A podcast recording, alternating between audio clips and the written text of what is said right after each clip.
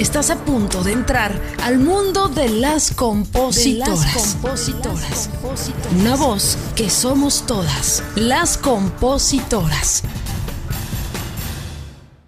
Queridas colegas, bienvenidas a otro capítulo más de Las Compositoras, este espacio eh, donde platicamos, conversamos con nuestras colegas, que es tan importante conocer más a fondo de su vida, de su historia en la música y sobre todo de su lucha, ¿no? Y, en este caso tenemos a una artista súper completa, que aparte es súper mamá, y de eso antes de, entrar a esta conversación estábamos platicando de lo difícil que es combinar esas facetas. Eh, quiero recibir a mi querida Gwendolí en este episodio de Las Compositoras. Querida, gracias por este espacio. No, hombre, muchas gracias a ustedes. Les mando un saludo a todas las mujeres en casa, sobre todo a las mujeres soñadoras que se dedican a la música porque Dios mío, qué difícil etapa estamos viviendo. Si ya de por sí ser mujer en la música, en cualquier género, era complicado, ahora está todavía un poquito más difícil, ¿no? Eh, les mando un saludo, toda mi buena vibra y pues vamos a echarnos una muy buena platicada acá con mi amada Erika que conozco ya hace,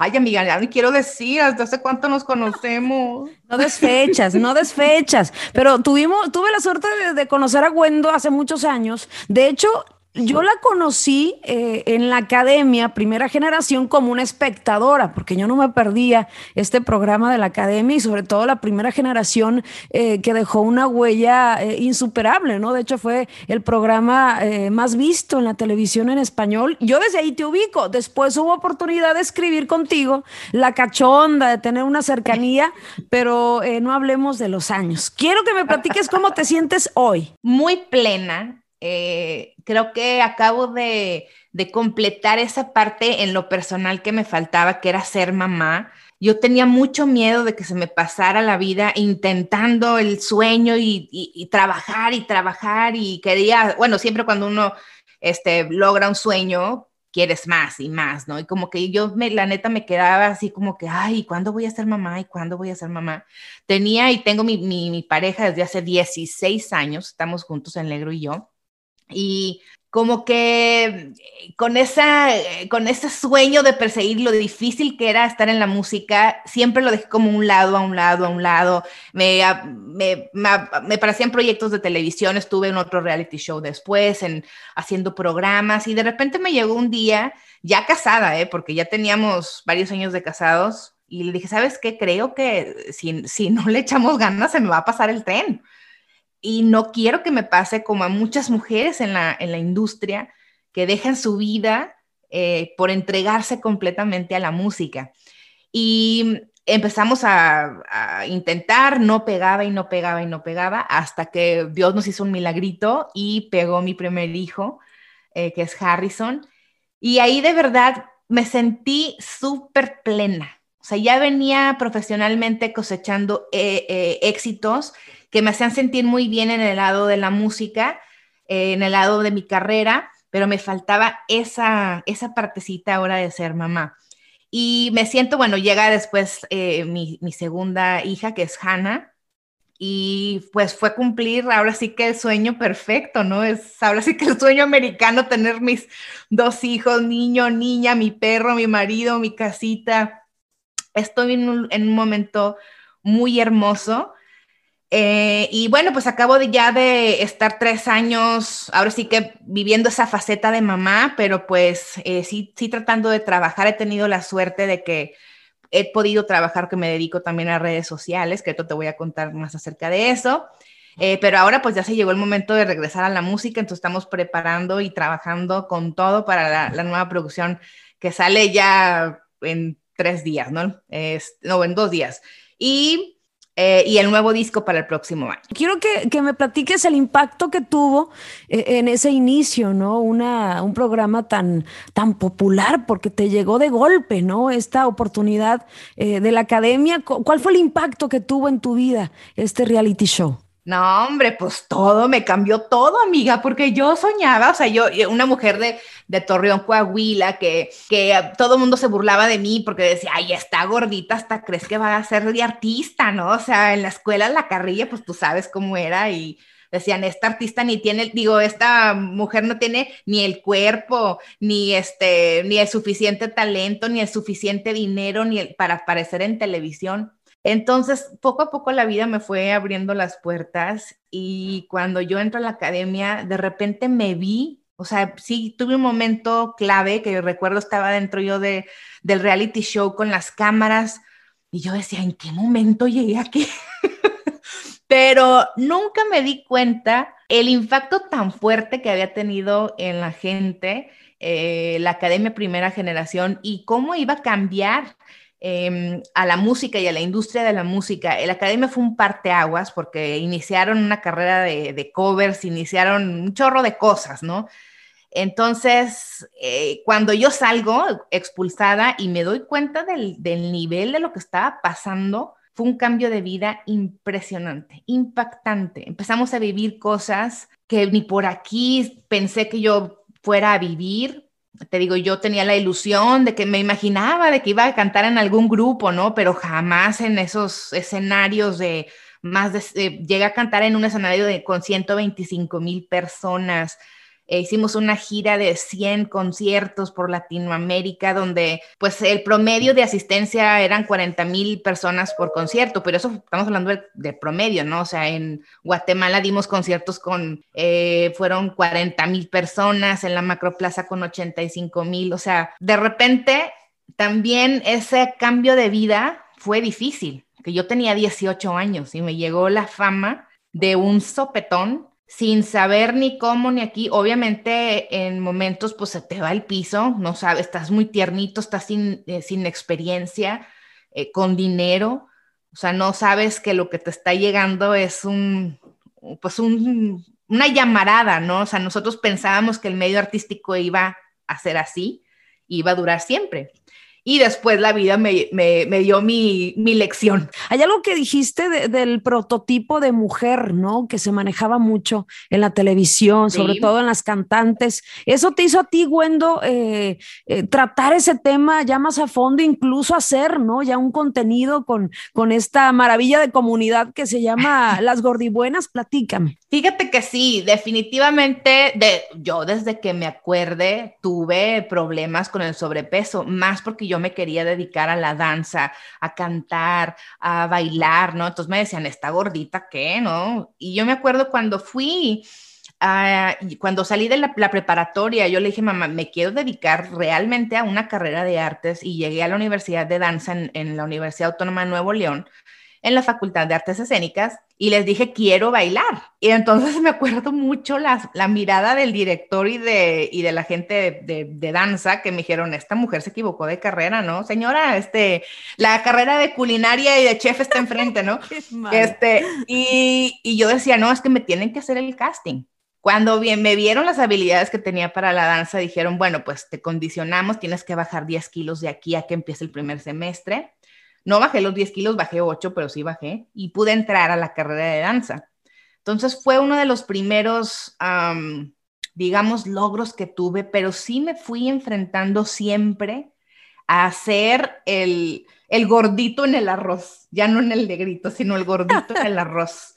Y cuando yo entro a la televisión mexicana me doy cuenta que le hacían falta mujeres como yo, que en ese entonces pues todavía, estoy hablando casi ya de hace 20 años, o sea, todavía no estaba tan normalizado el ser gordito. Ahorita ya está un poquito más, pero me acuerdo que cuando yo entré dije, oye, pues es que las gorditas que están en televisión o salen de comediantes o salen de otra cosa, pero no, o, o sea, nunca de una carrera, con una carrera este, bien, una carrera formal, ¿no? No había más que, conoces, en ese momento conocíamos a Chachita y conocíamos a, no sé, a muy poquitas exponentes gorditas en la televisión mexicana. Entonces, cuando llego yo, pues sí me tuve que enfrentar un chorro de cosas en la televisora donde pues no había vestuario para mí, donde tenían que rehacer vestuarios porque todos los vestuaritos eran así y a mí me entraban pues, en una oreja, ¿no? Entonces, sí, sí fue un golpe duro para mi autoestima, porque sí llegué con mucha fuerza y con muchos pantalones y yo, yo voy a poder y todo. Digo, y sí pude, estaba ahí, pero, claro. pero me tocó demostrar, me ha tocado demostrar mucho más que las demás, siempre, porque no se nos toma en serio a los gorditos. Es, ah, eh, es gordita, sí, seguramente no tiene poder de, de ¿cómo se llama? Poder de, fuerza propia para ponerse a dieta. Ah, es que es indisciplinada por eso, porque come mucho.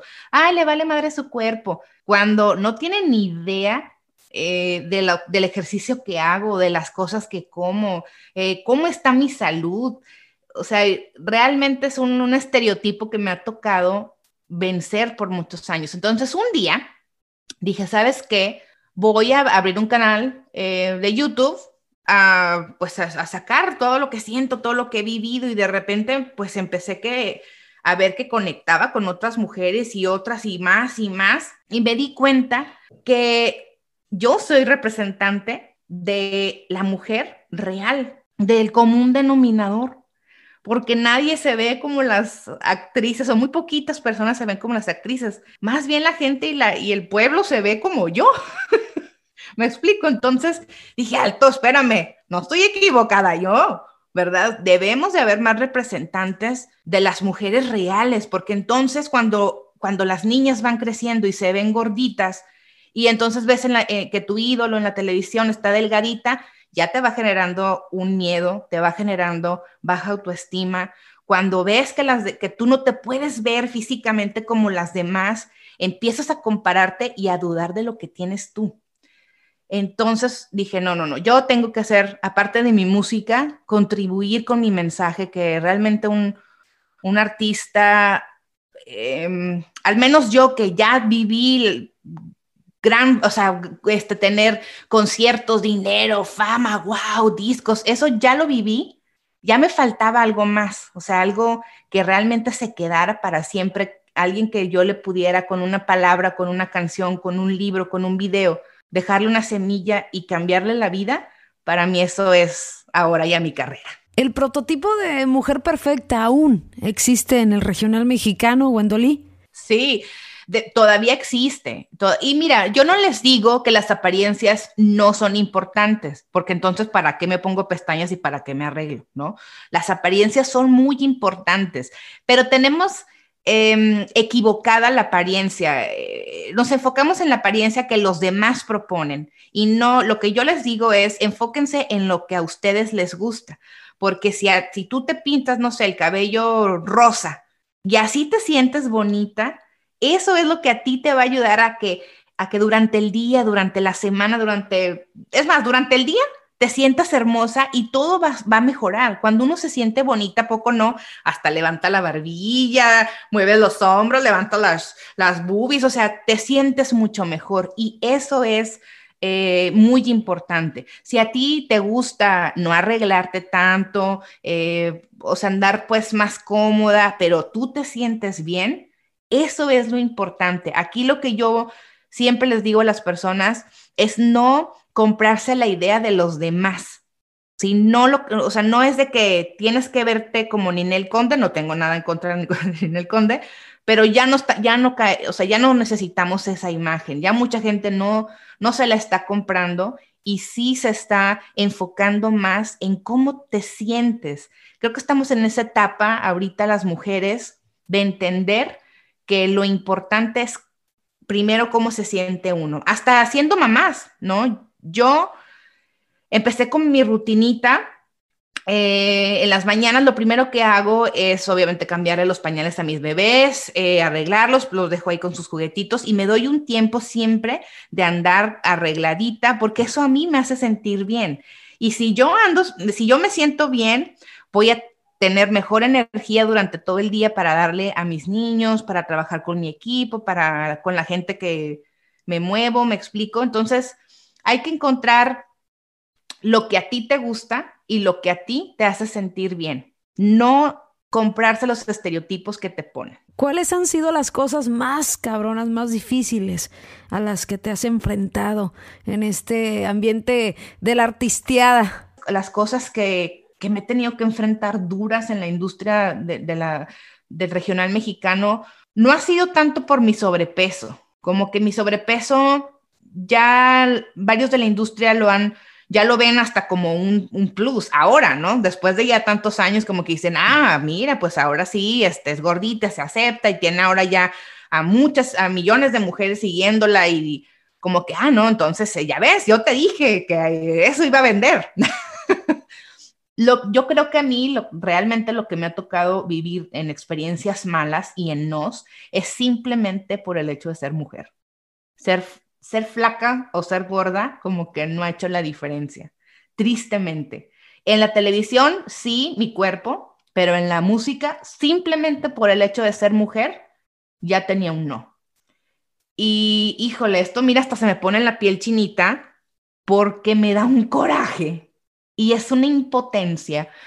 Es una impotencia saber que de tantas, detrás de tantas canciones tan, tan exitosas hay mujeres, que detrás de, muchas decisiones que nosotros vemos reflejados en grandes éxitos, hay mujeres que no se les reconoce, que no se les aplaude, que se les esconde, que eh, desgraciadamente todavía vivimos en un en una industria que se maneja por muchas palancas, por muchas otras cosas más, eh, que de repente pues ni todas juntas le podemos ganar y eso es muy triste, es muy, muy desesperante. A mí te digo, me tocó, me acuerdo mucho esa, esa ocasión.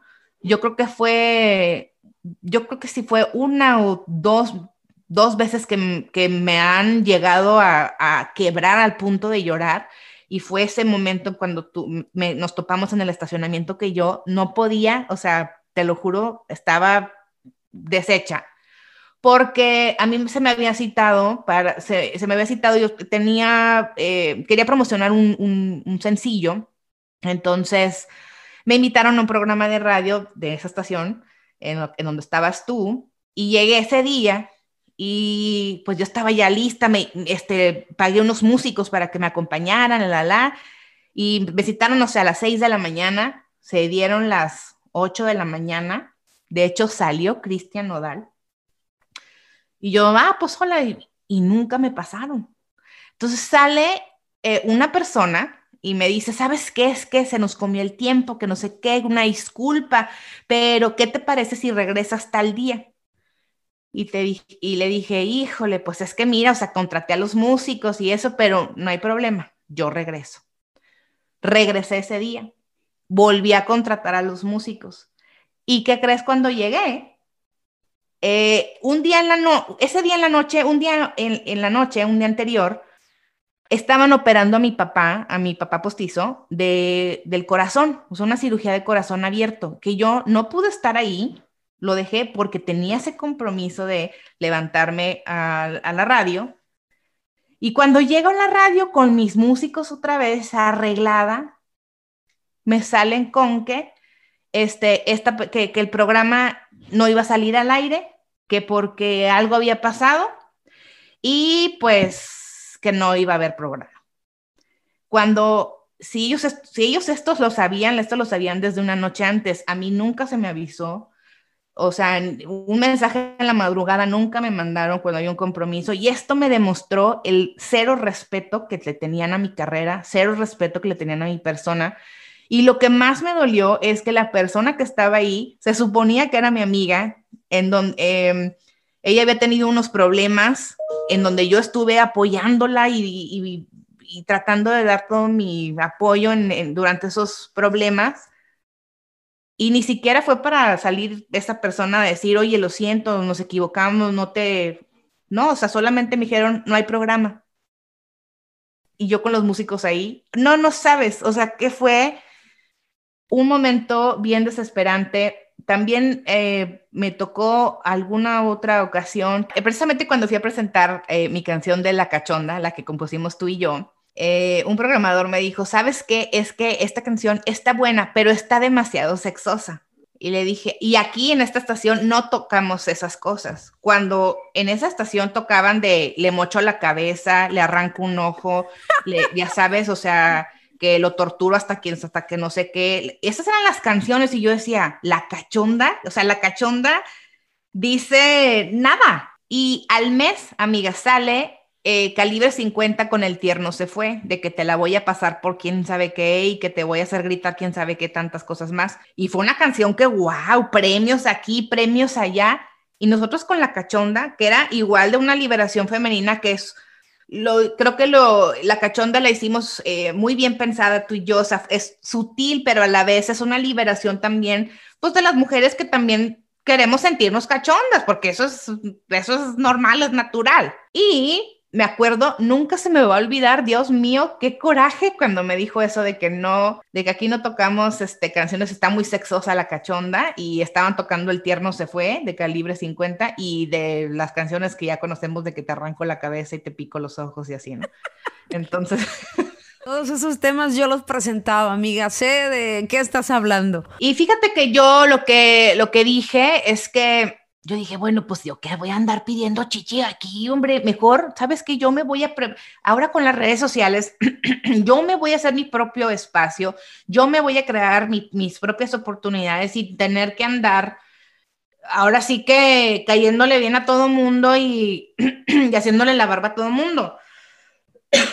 Lo que hice fue precisamente tomar ventaja de las redes sociales que en aquel entonces cuando abría Gordi Buenas, pues apenas estaba como que empezando, ¿no? Todo el mundo estábamos haciendo lo imposible por entrar, que a la radio y que por favor nos tocara nuestra música. Y de repente ahora ya tengo una plataforma que tengo muchos más seguidores que muchas estaciones de radio. Tengo muchas más reproducciones que muchas televisoras pequeñas locales, ¿no? Eh, entonces dije, ok, ya soy dueña, yo lo pensé, ya soy programadora de mi propia Wendo Estación, ya soy programadora de mi propio Wendo TV Azteca, ¿no? O Wendo Televisa. Entonces ahí sí, sí, y yo me acuerdo mucho un ejercicio que yo hacía, si yo fuera la jefa de tal estación, ¿qué haría? Ah, pues haría, no sé, llegaría con todas las fuerzas y propondría hacer esto y esto y hacer esto y esto. ¿Por qué no lo hacemos en Gordibuenas? Ok. Y empecé a trabajar para mí misma con mis ideas y fue de la manera en que fue creciendo hasta ahorita que acabamos ya de cruzar 50 millones de views en mis plataformas.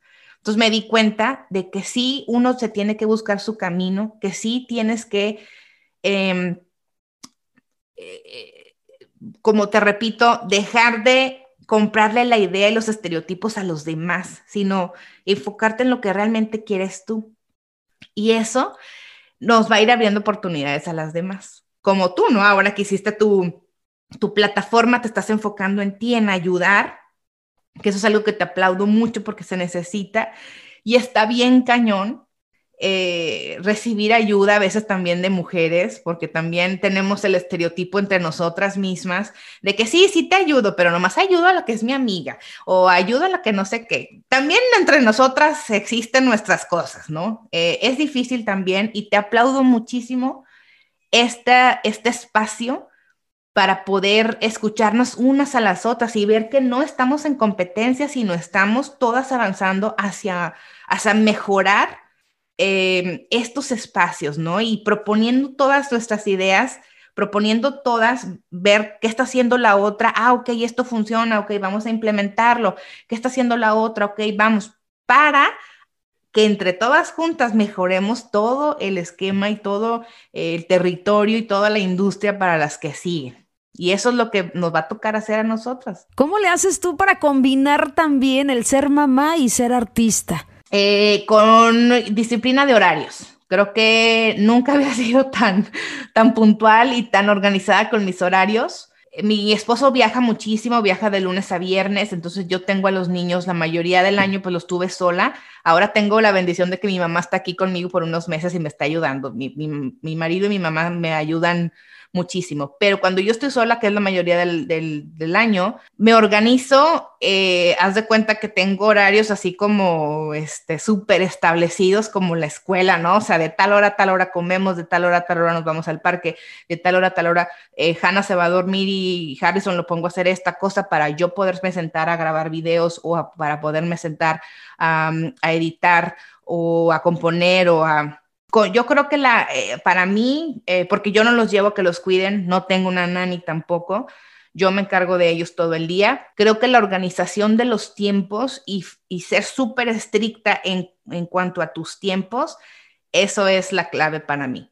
Yo he podido mantener eh, gordibuenas, he podido eh, eh, darme la oportunidad de seguir con mis juntas, de promocionar, de hacer canciones. Te digo, eh, ya sale este sencillo que se llama Ya es Navidad que es una cumbia navideña. Ya te había platicado yo que tenía ganas de aventarme en la cumbia.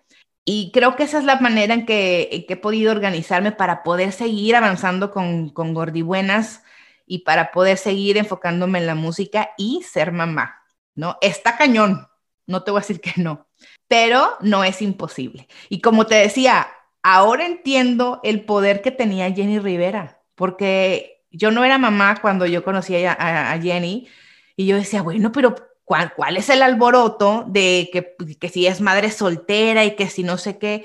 Ahora que soy mamá, dije, Dios mío, o sea, ella era mamá de cinco, tenía que proveer el dinero, tenía que cuidar a sus hijos y todavía enfrentarse y pasarse por el arco del triunfo todos los problemas que nos estamos enfrentando todas nosotras. Yo dije, ah, ah, caray, ya estoy entendiendo cuál fue el poder, ya estoy entendiendo ahora que soy mamá. Y, y, qué cañón. Ahora todos mis respetos y mi más profunda admiración a todas las mamás que son mamás solteras, que tienen que trabajar y cuidar a sus hijos y todavía llegar y limpiar la casa y jugar con ellos. No, me quito el sombrero. Eso sí, esos sí son superhéroes. Y son de esas historias que causan un gran impacto. Oye, platícame más de esta canción que mañana sale que se llama Ya es Navidad. Es una cumbia que se llama Ya es Navidad, en donde habla y resalta el amor de la familia. Yo creo que más que nunca ahora voy a celebrar. Tengo muchas cosas que agradecer. Tengo muchas cosas por las que brindar en, esta Navidad eh, y me refiero pues a mi familia, ¿no?